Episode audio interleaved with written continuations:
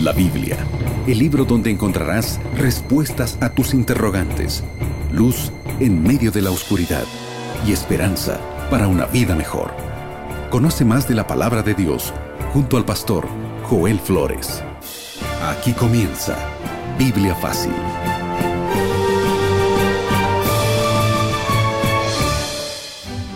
Dedicar un tiempo para el estudio de la Biblia es una de las mayores y mejores inversiones de tiempo que puedes hacer en la vida. Qué lindo es poder una vez más encontrarnos aquí en este programa para poder abrir la palabra de Dios y descubrir grandes revelaciones, como Dios a través de la profecía nos mostró lo que hoy la historia nos confirma. Por eso es que la profecía se dice que es un adelanto de la historia. Y la historia simplemente la confirmación de una profecía. Bienvenido a este estudio bíblico, qué alegría que puedas estar allí una vez más para poder abrir la palabra de Dios. Estamos en la temporada de Biblia Fácil Apocalipsis, descubriendo estas lindas revelaciones que tienen que ver con nuestra vida. Bienvenido, bienvenida Eileen. Muchas gracias, Pastor Joel. Siempre un gusto poder saludarlo y saludar a nuestra querida audiencia que yo sé que al igual que yo ya están a la expectativa para tocar el tema del día de hoy.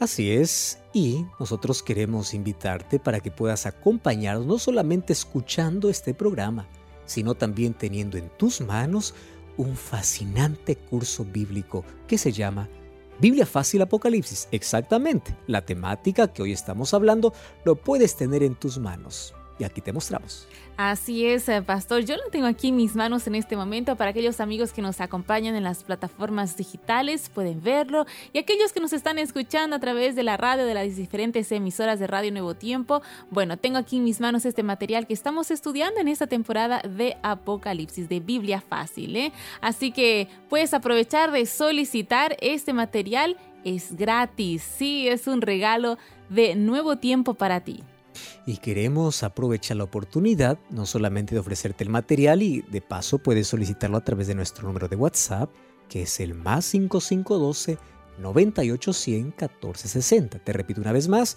más 5512 9810 1460.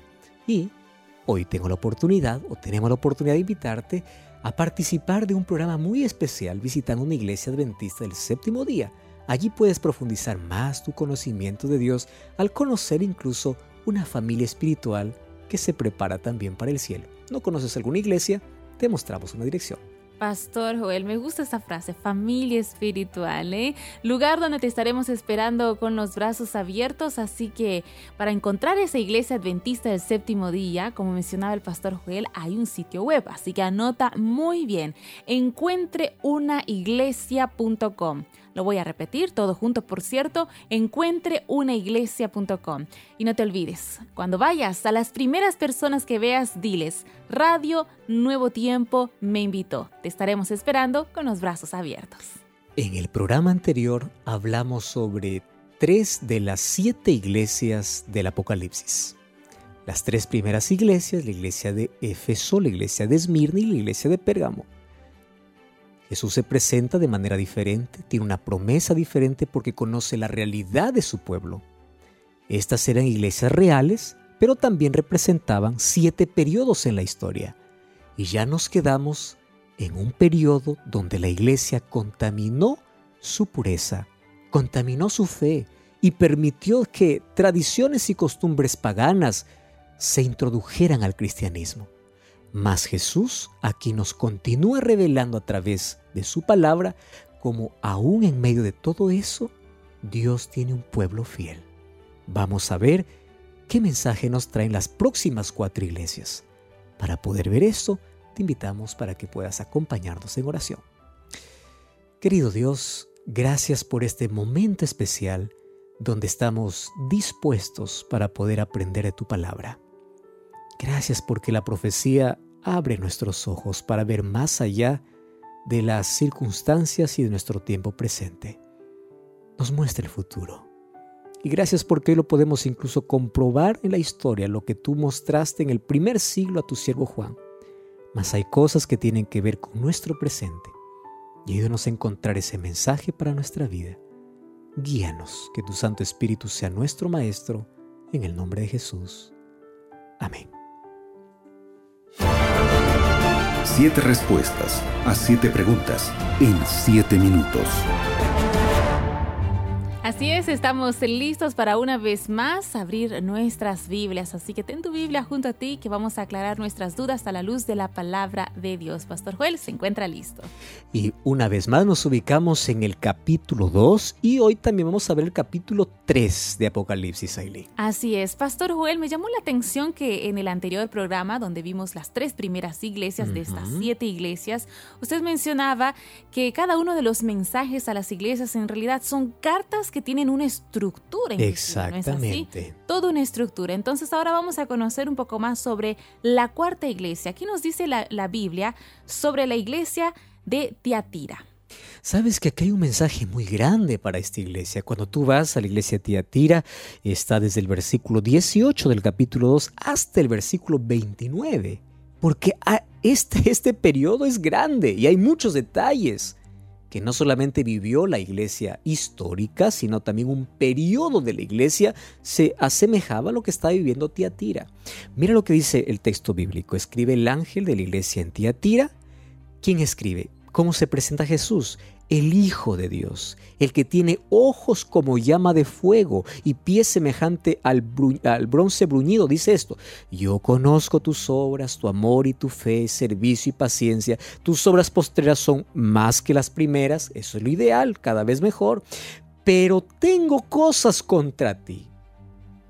Préstame atención, toleras a esa mujer Jezabel. ¡Wow! Que dice ser profetiza, enseña y seduce a mis siervos a fornicar y a comer cosas sacrificadas a los ídolos, y le he dado tiempo para que se arrepienta, pero no quiere arrepentirse de su fornicación.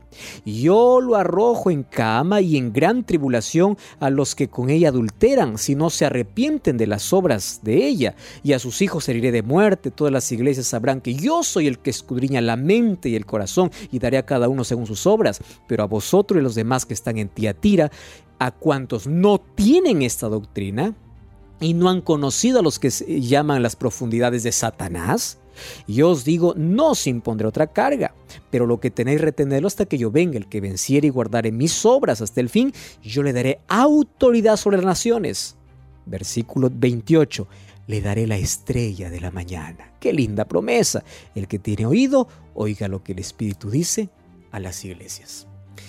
Mira, Aquí hay muchos detalles. Me llama la atención la mujer Jezabel, que es una referencia al Antiguo Testamento. Vamos a ver cómo se cumplió históricamente y también a qué, a qué periodo de la iglesia apuntaba y cómo también esto se cumplió de manera perfecta.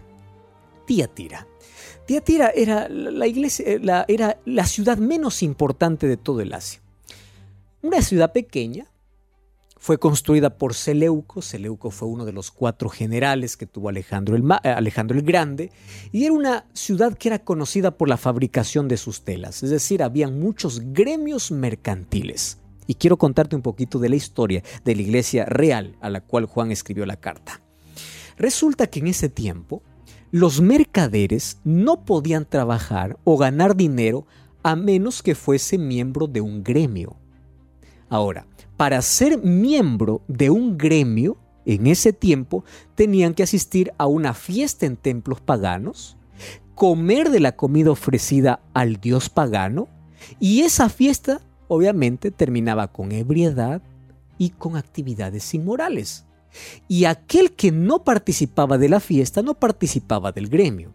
Y si no participaba del gremio, esa persona era excluida, y a veces era sancionada económicamente. Es decir, esa era la situación que se vivía en esa, e, e, en esa ciudad. Allí se levanta la iglesia de Tiatira. ¿Cómo poder hacer frente a esa situación? Por eso Jesús se presenta como el Hijo de Dios y aquel que tiene ojos como llama de fuego. ¿Sabe lo que está diciendo? Yo estoy mirando todo.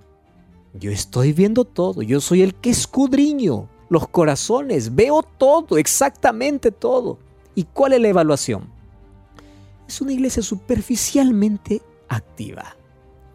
Lo bueno es que sus obras posteriores son mejores que las primeras, eso es lo bueno. Ahora, ¿qué sucede? En ese tiempo habían líderes que desviaban del compromiso a Dios y los llevaban a un compromiso con el mundo. Y allí por eso coloca un grupo llamado Jezabel. ¿Quién es Jezabel? ¿Recuerdas que Jezabel fue la mujer de Acab? ¿Qué hizo Jezabel? Jezabel corrompió la fe de Israel. Llevó, escúchame bien, al pueblo de Dios al paganismo, a la adoración a Baal. No te olvides de esta expresión porque vamos a ver que esa Jezabel aparece en un sistema religioso, en un periodo de la iglesia. Lleva al pueblo de Dios hacia la apostasía. Jezabel los llevaba ahí como los nicolaitas, ¿verdad? A poder eh, hacer concesiones, a mezclar entre la verdad y la mentira. No importa, un cristiano falso, mitad verdad, mitad mentira.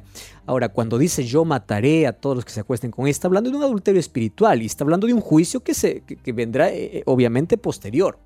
Ahora, tira significa sacrificio y quiero explicarte que este periodo de la iglesia comienza en el año 538 y va hasta el año 1517. ¿Qué sucede? En esta iglesia, por ser el centro, esta es la iglesia de la Edad Media. ¿Por qué significa sacrificio de contrición? Porque representa el periodo de la iglesia cuando fue sacrificada. ¿Qué fue sacrificada? La verdad. ¿Por qué? Por la apostasía. Allí fue sustituida la gracia de Dios por obras de penitencia. ¿Recuerdas que en el programa anterior hablamos de una, de, una iglesia donde apareció un poder, un poder que es un sistema, que fue el sistema papal que apareció en el año 538, que llevó al pueblo lejos de la palabra de Dios y colocó dogmas y tradiciones que no están en la Biblia. Lamentablemente mucha gente hasta hoy sigue creyendo en eso. ¿Por qué? Porque no abre la palabra de Dios. Y en este periodo se vivió una persecución. revisa los libros de historia, está manchadas de sangre cuando se habla de la Santa Inquisición, donde millares de personas fueron torturadas y amenazadas y asesinadas. En el año 2004, el Papa Juan Pablo II pidió perdón públicamente por las torturas y los asesinatos durante todo ese periodo. Pero en ese periodo, aquellos que se mantenían fieles a la verdad tienen recompensa y tienen promesa. ¿Por qué? Porque Dios siempre tuvo un pueblo fiel a pesar de la oscuridad, a pesar de la apostasía. La palabra de Dios siempre estuvo en el corazón de aquel que es sincero a Dios. Definitivamente, definitivamente sí, pastor. Queremos eh, conocer lo que dice la Biblia sobre la quinta iglesia. Vamos avanzando, no solo en cada uno de los versículos de este capítulo, sino también en la historia de la humanidad. ¿Qué dice la Biblia acerca de la iglesia de Sardis? Y ahí entramos al capítulo 3 ya ahora, Eileen. Vamos al capítulo 3, dice, escribe el ángel a Sardis, el que tiene los siete espíritus de Dios y las siete estrellas, dice esto, conozco tus obras, tienes nombre que vives, pero estás muerto. Sé vigilante y afirma las otras cosas que, estás, que están para morir, porque no he hallado tus obras perfectas delante de Dios. Acuérdate lo que has recibido y oído, guárdalo y arrepiéntete, si no velas, vendré como ladrón y no sabrás a qué hora vendré sobre ti pocas personas que no han manchado sus vestiduras. Andarán conmigo en vestiduras blancas porque son dignas. El que venciere será vestido de vestiduras blancas. No borraré su nombre del libro de la vida. Confesaré su nombre delante de mi Padre y delante de los ángeles. Y el que tiene oído, oiga lo que el Espíritu dice a las iglesias. ¿Recuerdas que en, eh, eh, en la iglesia anterior había una mujer Jezabel que llevaba al pueblo a la apostasía? Históricamente, en la iglesia anterior hubo un poder que llevó de la luz a las tinieblas, prohibiendo la palabra de Dios. Ese poder que llevó a la apostasía total, que eh, gobernó, imperó en la Edad Media, es el sistema papal. Ahora, ¿qué sucede en esta iglesia, que es la iglesia de Sardes? Sardes era la capital de Lidia. Y Sardes significa cántico de alegría. Me llama la atención cómo Jesús se presenta, el que tiene los siete espíritus. ¿Por qué dice así? Porque es una iglesia moribunda necesita espíritu para vivir. Después de, este periodo de persecución hay muchos que están desanimándose. Ahora, qué interesante que aquí, aquí en la evaluación esta iglesia no tiene ninguna felicitación. ¿Te diste cuenta? No hay felicitación. Dice, yo conozco que tienes nombre que estás vivo, pero estás muerto. ¿Qué cosa está diciendo? Parece que eres activa, pero estás muerta, porque el espíritu no está. Pero gracias a Dios dice, hay pocos que no han manchado sus vestiduras. Está hablando de qué periodo? De ese periodo incluso de la Edad Media, porque esta iglesia abarca desde el año 1517 hasta 1798. ¿Qué sucede en 1798? El sistema, que se el sistema religioso que se levantó en el año 538 en 1798 pierde su poder porque Napoleón Bonaparte envía al general Berthier y encarcela al Papa Pío VI mientras está en la coronación, en, su, en una capilla, en la capilla Sixtina. Y en este periodo, que todavía es de persecuciones, que hay tinieblas morales y espirituales, hay pocos que no han manchado sus vestiduras. Pocos, ¿y qué hicieron para no morir? Se fueron a las cavernas se aislaron. Ellos no podían vivir juntos con las demás personas. Por eso son pocos los que no han manchado, porque todo el mundo fue contaminado con dogmas, tradiciones, y por miedo a las persecuciones, la gente que se mantenía fiel tenía que aislarse. Ese largo, largo tiempo de tiniebla espiritual trajo como consecuencia un despertar y Dios empezó a levantar hombres como eh, eh, Lutero, Martín Lutero, como Calvino, que una vez más llevaban al pueblo a la Biblia, porque se dieron cuenta de que, de que el pueblo estaba en oscuridad.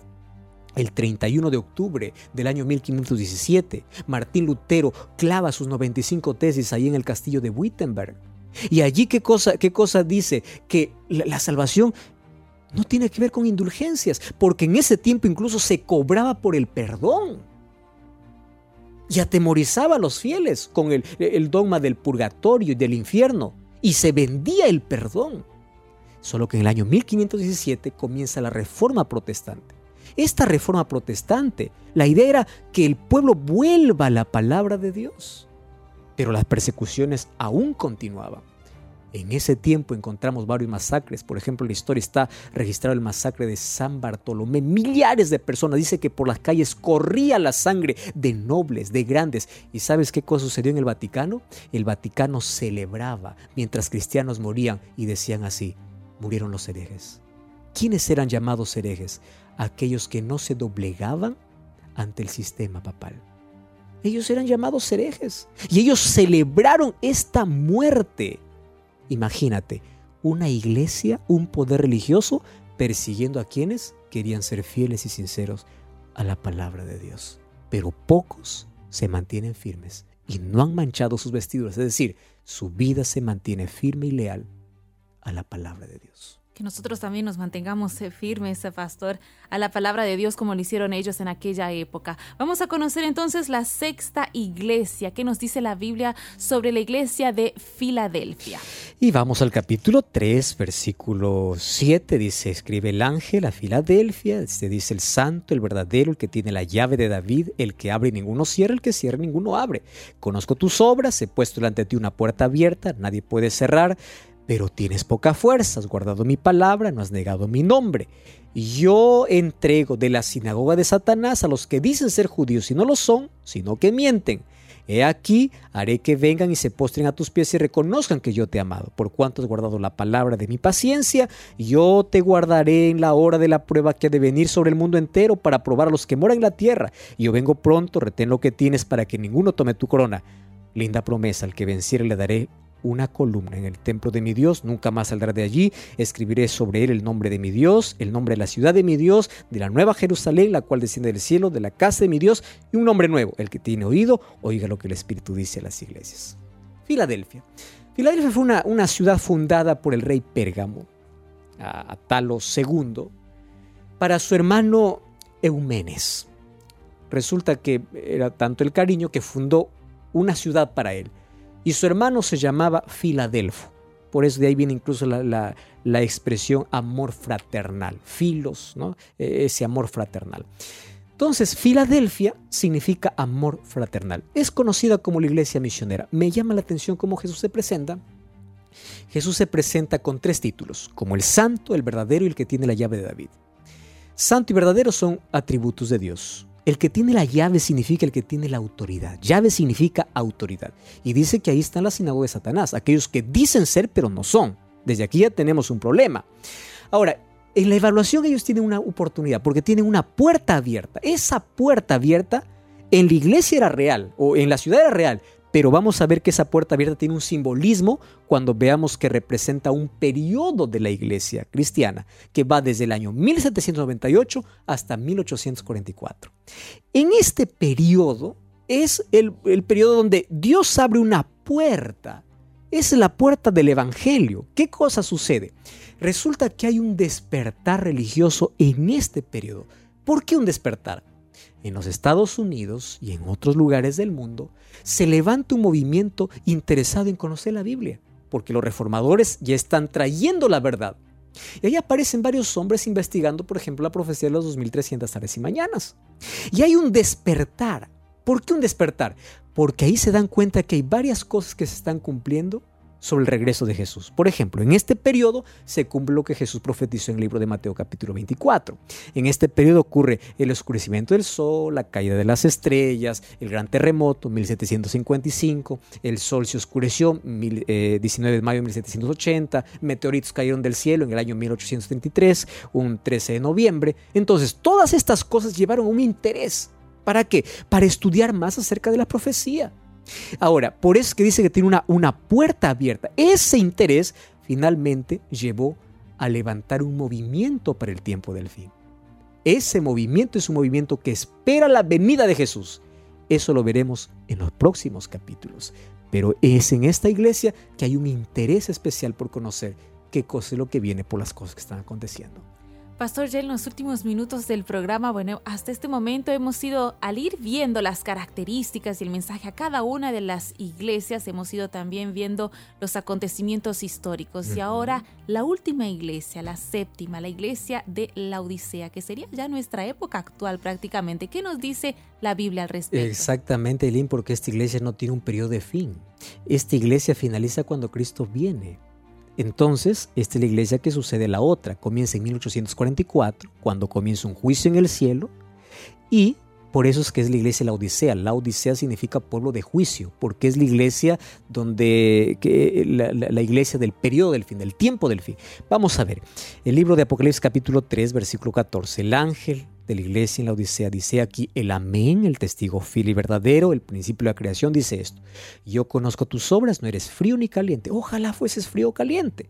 Por cuanto eres tibio, no frío ni caliente, te vomitaré de mi boca. Tú dices, soy rico, me he enriquecido, no tengo necesidad, pero no sabes que eres un desventurado, miserable, pobre, ciego y desnudo. Te aconsejo que de mí compres oro refinado en fuego para que sea rico, vestiduras blancas para vestirte, que, eh, que no se descubra la vergüenza de tus desnudez. Unge tus ojos con colirio para que veas. Yo reprendo y castigo a los que amo. Sé pues celoso y arrepiéntete.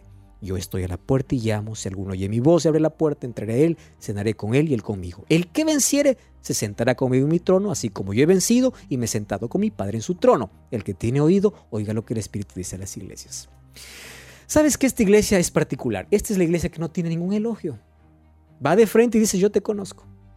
Este, esta iglesia se levantó en un lugar real, obviamente, que es la Odisea. La Odisea era una, una ciudad. Esta ciudad era conocida por ser rica y muy orgullosa. Sí, ¿por qué? Esta ciudad resulta que fue reconstruida por Antíoco y fue dado para su esposa Laodice, por eso viene la palabra Laodicea. Sin embargo, aquí ya había una escuela de medicina.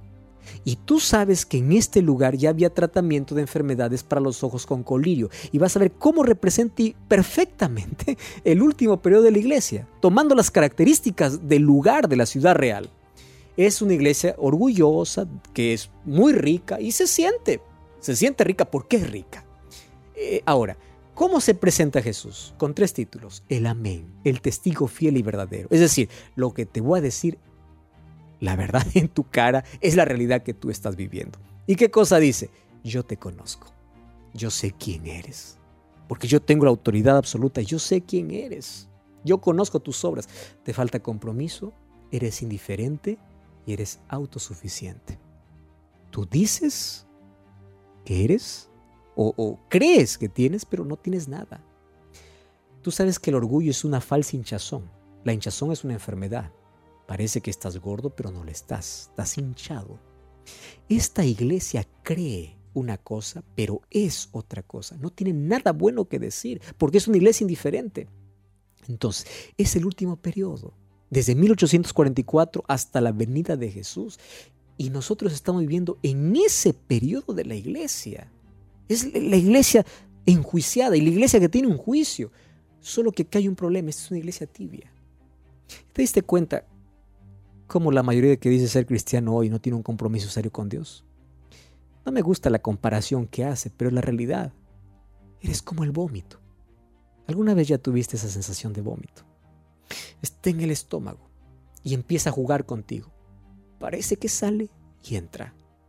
Total, ¿dónde está? ¿Adentro o afuera? Quiere salir, pero sigue adentro. Y eso causa malestar. ¿Y cuántos cristianos están así? Están adentro, paso afuera, vuelven, afuera, jugando entre las tinieblas y la luz, entre la verdad y la mentira. Un día cristiano, seis días pagano. Indiferente. Total, dice, defínete. ¿Dónde estás? ¿Adentro o afuera? Porque si estás así jugando, estás como el vómito. Y un día te voy a echar de mi boca.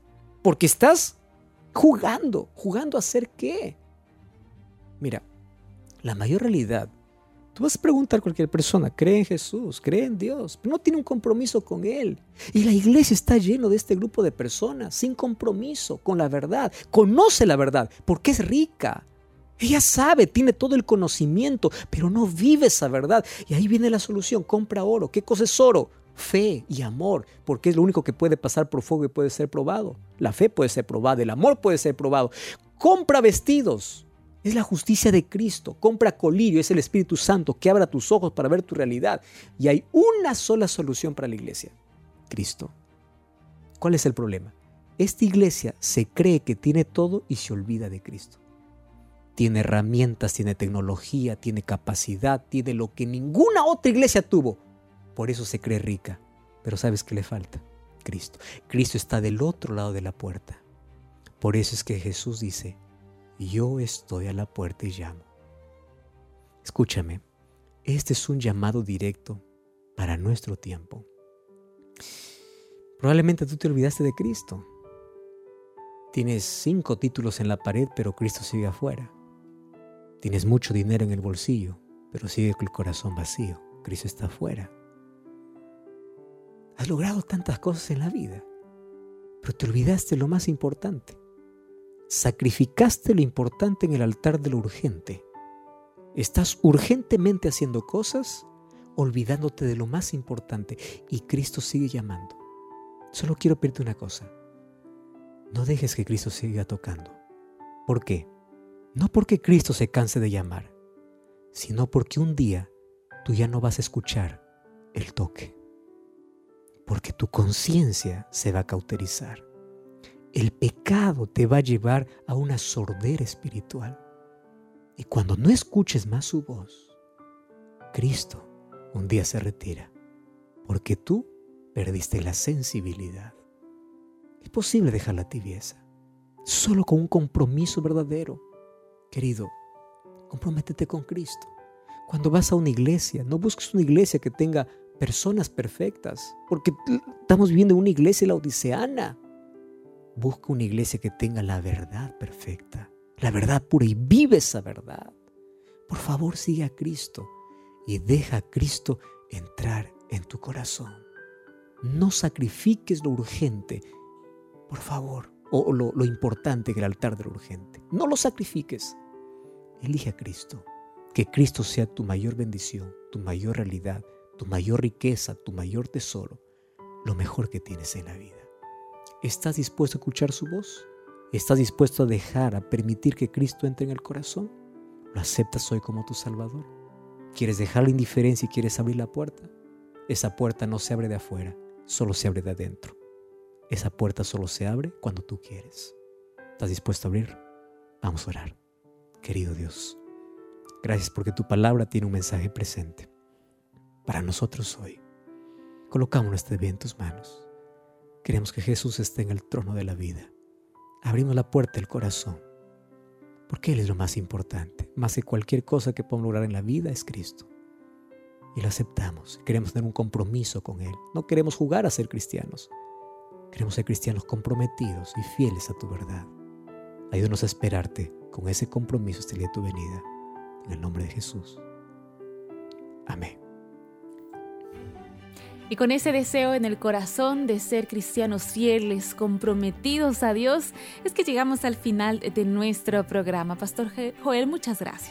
Gracias Aileen y gracias a ti por sintonizar siempre este programa. Nos encontramos en el próximo programa para otro capítulo más de Biblia Fácil. Te esperamos aquí. Dios te bendiga. Así concluimos. Biblia Fácil. Continúa en sintonía de Radio Nuevo Tiempo, la voz de la esperanza.